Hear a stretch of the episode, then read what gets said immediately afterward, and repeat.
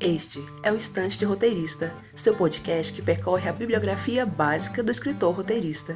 Criado pelo projeto Trama, Narrativas Audiovisuais e Criação de Roteiros, vem para auxiliar no seu estudo mais aprofundado da escrita de roteiros cinematográficos.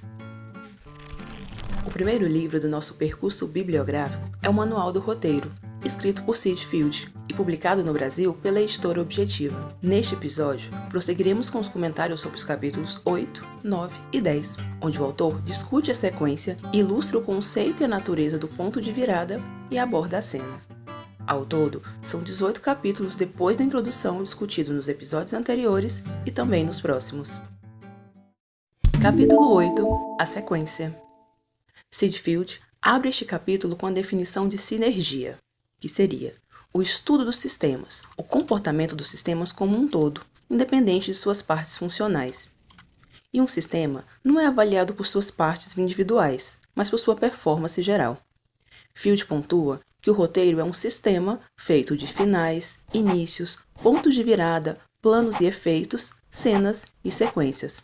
Por isso, em capítulos anteriores e nesses capítulos, ele se debruça sobre partes específicas que formam esse sistema chamado roteiro.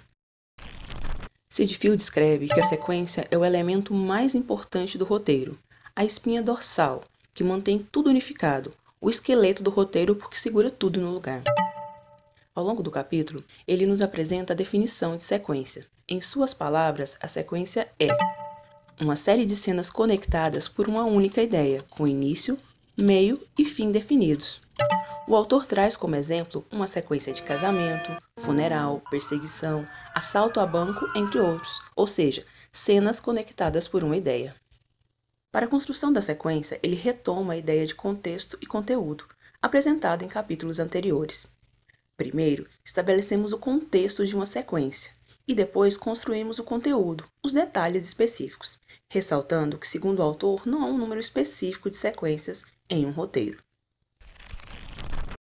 Sid Field, ao longo dos seus capítulos, utiliza certas frases como um refrão. Um dos refrões trazidos neste capítulo é: Antes de poder começar a escrever o seu roteiro, você tem que saber quatro coisas: a abertura, o ponto de virada no fim do ato 1, o ponto de virada no fim do ato 2 e o final. Quando você sabe o que fará nessas áreas específicas e fez a preparação necessária de ação e personagens, então está pronto para começar a escrever.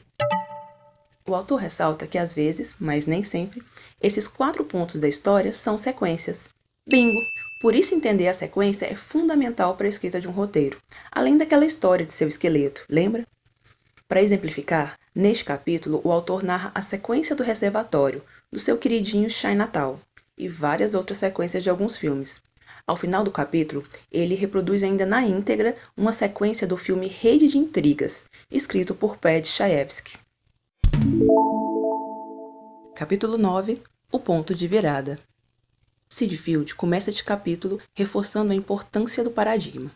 Segundo ele, o paradigma é uma estrutura narrativa dividida em três atos: Ato 1, apresentação, Ato 2, confrontação e ato 3, resolução. No final do ato 1, há um ponto de virada, e no final do ato 2, outro ponto de virada. Quando você está lá imerso escrevendo a história sem conseguir ver o todo, o paradigma te dá uma direção. E o ponto de virada, especificamente os pontos de viradas no final do ato 1 e no ato 2, seguram esse paradigma no lugar. Eles ancoram o enredo. Te dão uma direção. Vire à esquerda. Mas o que é um ponto de virada? Field define o ponto de virada como um incidente, um evento que engancha na ação e reverte na outra direção. Ele move a história adiante.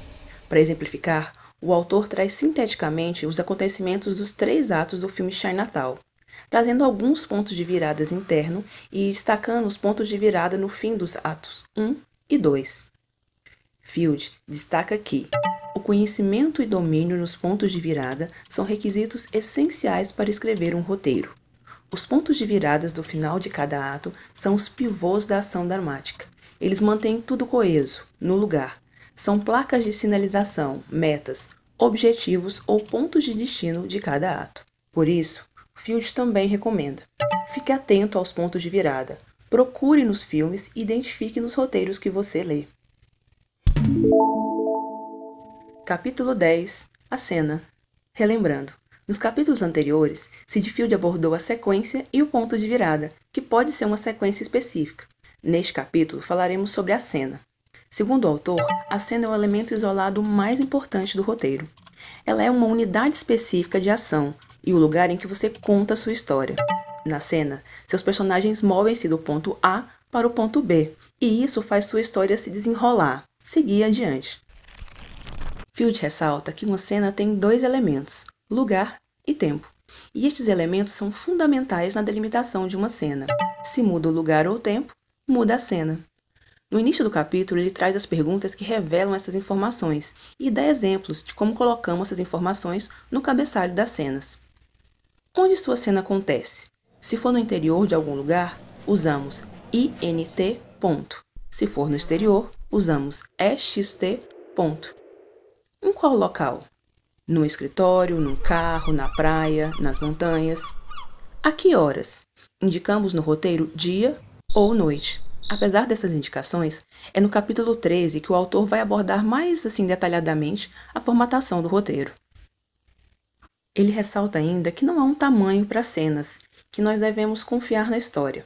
Porém, ele chama atenção para dois tipos de cena: aquelas em que algo acontece visualmente, ou seja, cenas de ação, e aquelas em que há a presença de diálogos. No segundo caso, ele orienta. Se você escreve uma cena de diálogo entre duas pessoas, tente mantê-la dentro de três páginas. E observa que geralmente as cenas combinam os dois tipos. Mas como se cria uma cena? Field novamente aborda a questão em termos de contexto e conteúdo. Neste caso, determine o contexto da cena, o propósito, o local e o tempo. Sobre propósito, é importante o trecho do capítulo que ressalta. Cada cena revela pelo menos um elemento de informação da história necessário para o leitor ou o público. A informação que o público recebe é o núcleo, o propósito da cena. Depois, encontre os elementos ou componentes dentro da cena para construí-la e fazê-la funcionar. Neste ponto, o autor ressalta a importância de trazer elementos que reforcem o conflito, que aumentem a tensão, que dificultem as coisas, e que estes elementos sejam pensados de uma maneira que ele chama de contracorrente, ou seja, que não sejam as óbvias, que não sejam as mesmas de sempre. Sobre a cena, Field observa ainda que apesar dela possuir início, meio e fim, raramente uma cena é retratada por inteiro. Geralmente ela é um fragmento de um todo. Ainda neste capítulo, acompanhamos o exercício do autor de construir conosco uma cena hipotética. Ele aborda exemplos de alguns filmes e, ao final, traz a transcrição de uma interessante cena do filme Expresso de Chicago, escrito por Colin Higgins. É isso, pessoal. Você quer saber mais ou conhecer os trechos dos roteiros citados pelo autor? Vai lá ler. Eu acho que eu acabei ficando com vontade de ver Natal. E vocês? mas se não quiser spoilers, veja o filme antes. No episódio seguinte, nós vamos comentar os capítulos 11, 12 e 13, que abordam a junção de tudo isso e conversamos até aqui para o trabalho prático da construção de um roteiro e da sua formatação. Hum, eu protesto. No capítulo 10, ao dizer que a cena sempre leva o filme adiante, mesmo que seja um flashback, o autor comenta um pouco sobre esse recurso. Ele argumenta que o flashback é uma técnica ultrapassada, um recurso fácil para o escritor novato e que envelhece o material, e que ele só poderia ser usado se você for realmente criativo. Mas o que é ser realmente criativo? É claro que é interessante que tentemos encontrar ações que revelem nossa história sem apelar diretamente para o flashback. Vamos fazer igual ao autor e criar um exemplo.